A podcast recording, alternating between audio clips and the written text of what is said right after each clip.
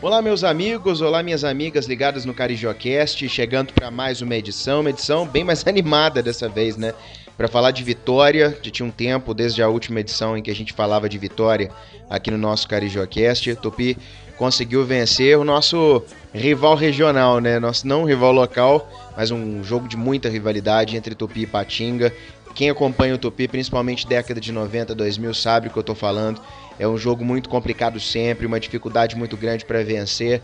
É, a torcida exalta até hoje aquela vitória que foi uma das mais suadas e disputadas, que foi em 2007, com aquele golzinho do Alan logo no final do jogo, aquele 3 a 2 e curiosamente o Tupi vence novamente o Ipatinga 3 a 2 em Juiz de Fora e no aniversário do Alan taxista. Inclusive aproveitar para mandar um grande abraço a esse ídolo que participou de grandes conquistas do Galo Carijó, principalmente o título brasileiro da Série D em 2011. Então, o Tupi ainda tem uma situação complicada, olha para a parte de baixo com atenção, mas o campeonato muda, né? Dependendo do que o Galo Carijó fizer na próxima partida, já na quarta-feira. Inclusive, esse podcast vai ser até mais curto, porque a gente na quarta-feira volta. É, na quinta-feira a gente volta para falar sobre o jogo que vai acontecer na quarta. Então vão ser dois podcasts essa semana. Na semana que vem, claro, na próxima segunda, a gente vai trazer outra, eh, outras novidades e outros jogos, principalmente o do fim de semana, para poder atualizar sempre o torcedor. Então vamos de cara primeiro convidar você a nos seguir né, nas redes sociais. Eu tô sempre postando novidades, qualquer notícia nova, qualquer oportunidade, qualquer coisa que apareça no Tupi pelo Twitter. Tô lá no arroba Giovanni Rezende, arroba Giovanni Rezende, segue no Twitter, as principais informações, comentários também estão no Twitter. E claro, no Facebook, Giovanni Carvalho Rezende, Giovanni Carvalho Rezende, procura por lá é, as lives que eu participo, transmissões. Você pode ouvir os gols do Galo Carijó nesse jogo contra o Ipatinga. Lá é só buscar é, o, o, jogo do, tá completo lá na live da Play Hits. Na minha, no meu perfil no Facebook, você vai ver o jogo. Você pode procurar ali os gols, acompanhar até partes do jogo, narrado pelo Gustavo Fonseca, comentários do Ricardo Wagner. Você vai poder acompanhar ali, assistir as partes, né, ouvir as partes que você quiser para poder entrar no clima, né? Rádio é sempre muito mais gostoso e vale muito a pena, porque as narrações do Gustavo, os nossos comentários foram muito bacanas. Então, sem perder tempo, vamos falar do jogo um jogo que teve contornos dramáticos, né? É, inclusive, até depois da transmissão, eu falava que fica muito complicado, principalmente em jogos como esse, é, fazer qualquer análise tática, porque o Tupi, principalmente, demonstrou é, a vontade que o torcedor espera né, do Galo Carijó. Que é aquele time que não desiste, aquela briga. Porque no jogo contra o Democrata, a gente até falava sobre isso na edição passada. O Tupi, depois que tomou o gol, não conseguiu voltar ao jogo. E principalmente o Tupi não conseguiu executar durante a partida o que o Roberval pregava na pré-temporada, que era uma equipe é, propositiva, atacante. Eu vi uma equipe que esperou mais. A gente teve uma atuação muito abaixo do Mandi. E nesse jogo a gente viu coisas diferentes. A gente viu o Tupi propondo coisas diferentes. Principalmente porque levou um gol muito cedo. Né? O Ipatinga se lançou ao ataque, fez um gol muito cedo e o Tupi se viu naquela situação. Se a equipe não reage, se ela não busca resultado, o jogo ia acabar condicionado com esse resultado, né? Então, o Galo Carijó se viu obrigado a ter que buscar o resultado para tentar vencer em casa, porque uma derrota, obviamente, jogando em Juiz de Fora, seria catastrófico. Os resultados naquele momento da derrota eram ruins. O Cap Uberlândia, inclusive, é, venceu o seu jogo, né, o que faz com que a equipe colhe na, nas outras equipes do meio da tabela. O, o Mamoré estava vencendo também até aquele momento. Então estava tudo dando errado para o Galo Carijó quando o Tupi buscou as principais jogadas e com uma participação muito mais ativa do Luciano Mandi, mais próximo do ataque, é, participando do jogo, distribuindo passes, ajudando. O Léo Coca puxando um pouquinho mais para o meio para tentar ajudar na criação. Inclusive, numa boa jogada dele, saiu o primeiro gol do Régino. Aí, uma jogada muito bonita do Tupi pelos lados do campo. O Régino fez o gol, um toquinho de sinuca no canto, na saída do goleiro do Patinga, para empatar. Mas logo em seguida, o Tupi voltou a vacilar. Se no primeiro jogo já, o primeiro gol já havia vacilado, Inclusive, uma crítica que eu fiz na transmissão e volto a repetir. É, o Tupi tem cometido alguns erros, não sei se por ansiedade, por nervosismo dos atletas, é, na saída de bola defensiva. É, juventude não é desculpa, porque os outros times também têm jogadores abaixo de 24 anos, mas o Tupi tem cometido muitos erros na saída de bola. é, erros de passe na frente da área, é, inversões erradas. Os laterais eles são mais ofensivos e deixam espaços o que faz com que os zagueiros fiquem sempre no mano e quando recuperam a bola, eles não tenham tanta opção para o passe, já que os laterais afundaram e avançaram. Então isso é um problema que o Roberval precisa corrigir, principalmente para os jogos fora de casa, para que isso não se repita. Mas o Tupi nesse jogo mostrou uma fragilidade muito grande nessa saída de bola e na criatividade do setor defensivo. E isso, obviamente, ocasionou também o primeiro e o segundo gols do Ipatinga, que saiu o segundo gol logo após o gol do Régino, né? Mais uma jogada trabalhada do Ipatinga no meio da área. O Cho, na lei do ex, que nunca falha, acabou se antecipando no primeiro pau e fazendo o gol da até então virada do Ipatinga. Então, naquele momento, situação complicadíssima, né? Como eu, te, eu disse anteriormente, todos os resultados dando errado, Tupi muito nervoso, apresentando falhas, tentando algumas jogadas, mas o Ipatinga ainda no campo ofensivo, uh, propondo algumas jogadas ofensivas, o que demandava o cuidado do Galo Carijó. O Tupi que tinha apenas um volante mais marcador, o Rafael Augusto estava de titular, mas ele estava tentando fechar um pouco mais, mas o Rafael é mais meia, não é um jogador mais de marcação. Então acabava sobrecarregando no Rafinha Borges e ele também cometendo alguns erros de passe ali no setor, na frente da proteção, o que armava alguns contra-ataques para o Núbio Flávio fazer velocidade pelo Ipatinga e também pelo Rangel, o atacante do Ipatinga que sempre saía muito da área para buscar a jogada. Eles estavam muito ativos na primeira etapa e isso dificultando muito o Tupi, porque eles pressionavam a defesa, o Tupi cometia erros, então o jogo ficou muito perigoso. Tupi poderia ter sofrido mais gols, o goleiro do Tupi muito bem, defendendo muito bem.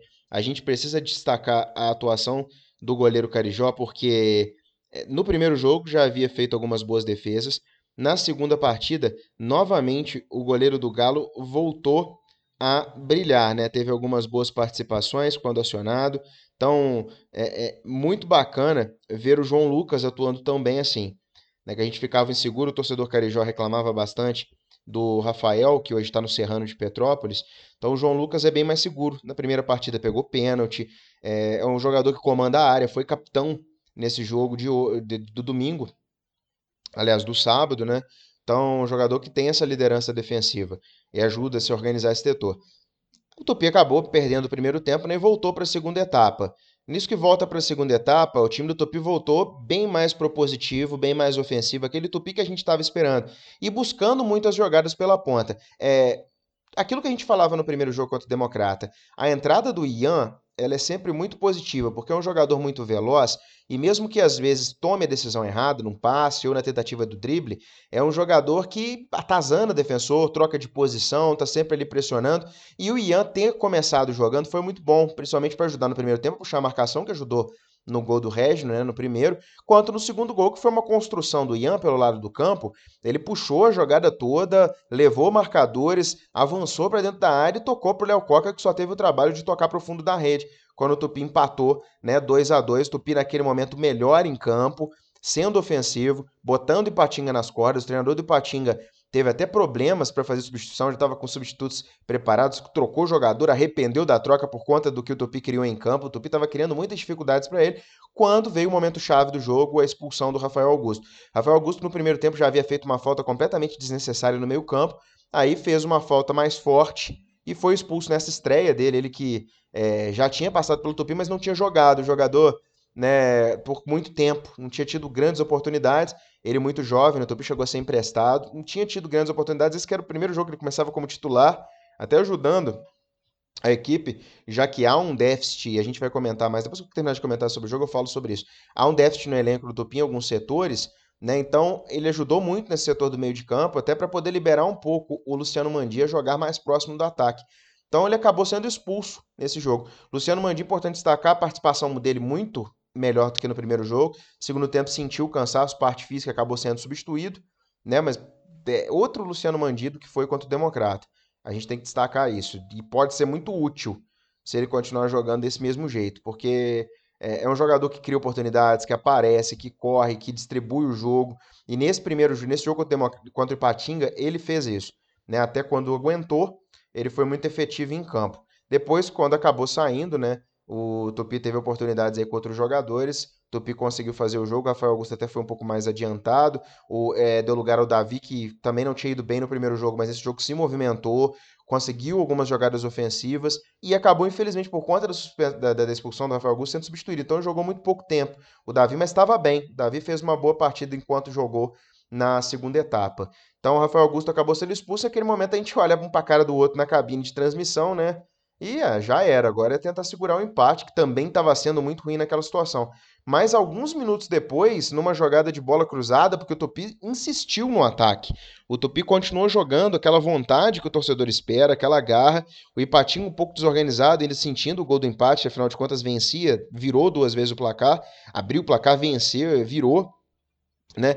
Então o Ipatinga estava sentindo aquele empate ainda, mesmo com a expulsão que poderia ter feito crescer no jogo. Acabou sofrendo o gol do Renan Murim, que entrou também no jogo. É, no primeiro jogo também achei ele muito individualista, carregando muita bola. Nessa partida ele ajudou muito é, quando entrou. E fez esse gol o tipo de centroavante, né? Aquele centroavante que tenta uma vez, não dá, tenta a segunda dentro da área e faz.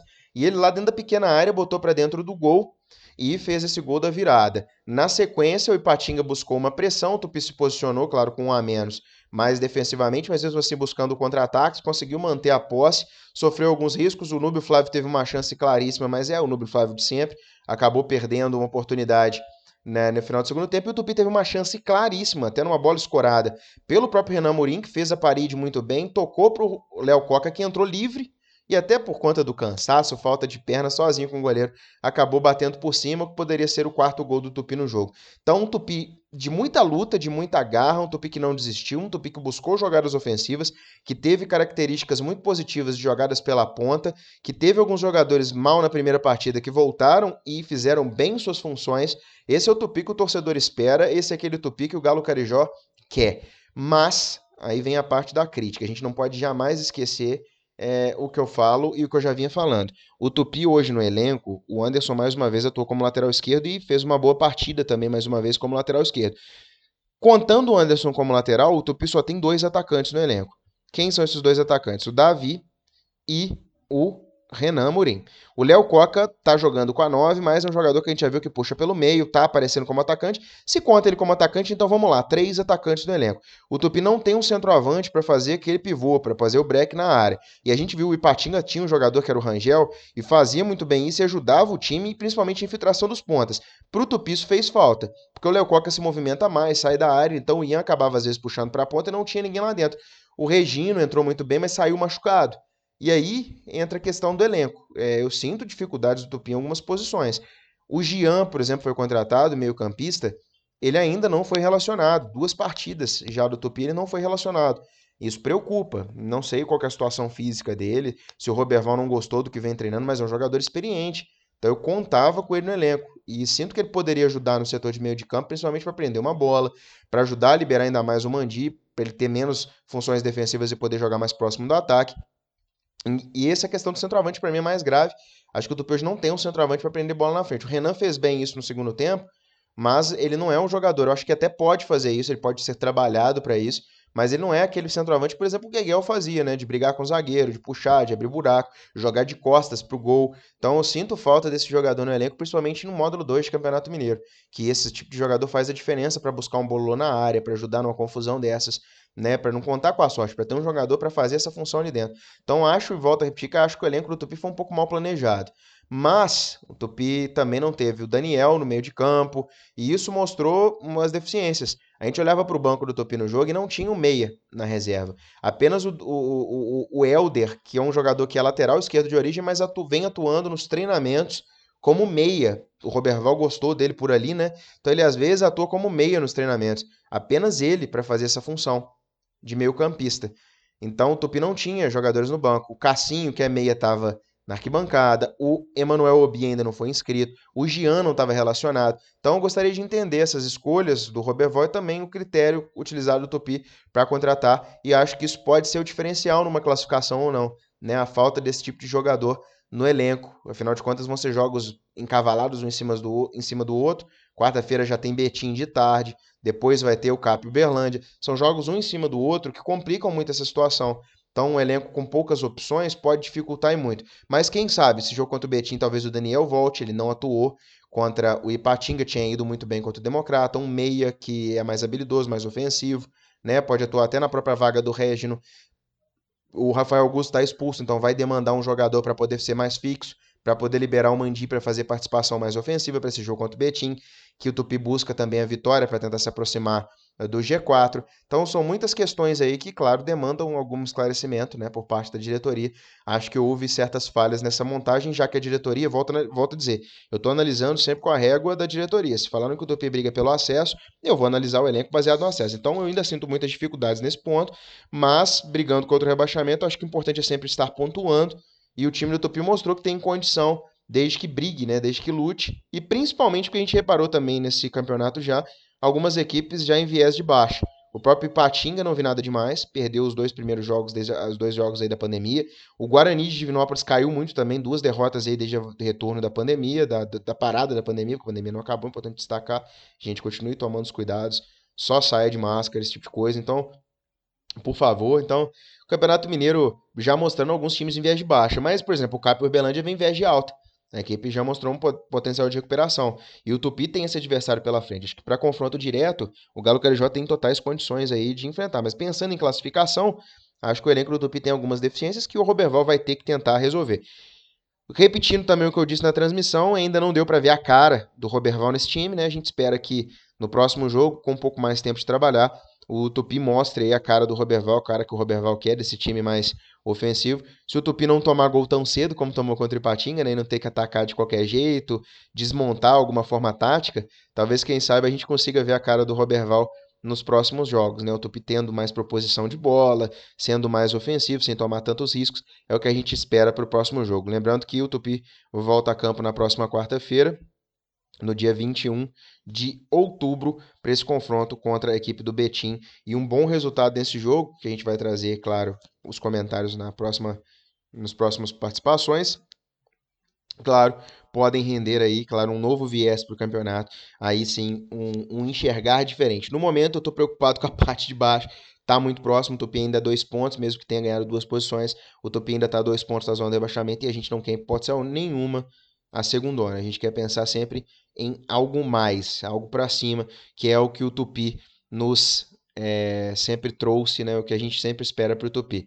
É, não poderia deixar de é, destacar, hoje estou gravando, dia 19 de outubro, o Tupi completa cinco anos do tão sonhado e tão comemorado acesso à Série B do Campeonato Brasileiro. Um momento de tanta alegria, fiz a transmissão pela Rádio CBN com os amigos Marcos Moreno é, e também Márcio Santos. Foi um dos momentos mais emocionantes da minha carreira como profissional de imprensa e também como torcedor, claro. Não consegui conter as lágrimas no comentário dessa partida e foi sempre um sonho, né? Desde que começamos a torcer para o Tupi, era um sonho ver o Tupi brigando com os grandes, né? Disputando os grandes campeonatos. E aquele dia foi um conto de fadas que infelizmente virou abóbora muito rápido por conta de má gestão, da péssima qualidade e pela péssima eh, escolha dos que estavam à frente do Tupi. E o Tupi perdeu uma grande oportunidade de posicionamento de marca, de crescimento, de evolução, de estruturação. E infelizmente, para que isso retorne, muita coisa vai ter que acontecer de novo. É, a gente só pode ficar triste, mas a gente lembra com felicidade, pelo menos do dia. O dia 19 de outubro de 2015 foi um dia de muita alegria, um dia de muita felicidade, um dia que a gente guarda com muito carinho no nosso coração e que, se Deus quiser, meus amigos, vai voltar. Né? A gente torce, a gente acredita, a gente sempre.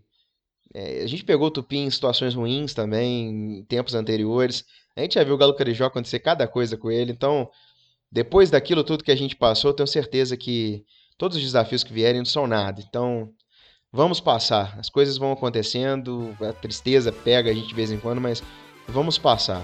O Tupi vai voltar à, Série B, vai voltar a ser grande, a gente vai voltar a ver o Galo Carijó disputando contra as grandes equipes. Tenho fé que vai acontecer. Então, meus amigos, vou ficando por aqui. Lembrando que a próxima edição pode acontecer, viu, já na próxima quinta-feira. Então, escute rápido esse podcast, passe para os amigos e na próxima quinta escute. Escute os dois, né? Então, volto a repetir, já ser o comentário do jogo contra o Ipatinga, o próximo vai falar sobre o jogo contra o Betim. Então, pode acompanhar os anteriores, escute também o que a gente fala sobre o preparações, né, pro, pra, da pré-temporada visando esse retorno do módulo 2. Escuta tudo aí, pode ouvir os anteriores para você se situar e entender um pouquinho de como é que tá a Utopia nesse momento. Então, um grande abraço a todos, meus amigos, e até a próxima edição do nosso CarijoCast. E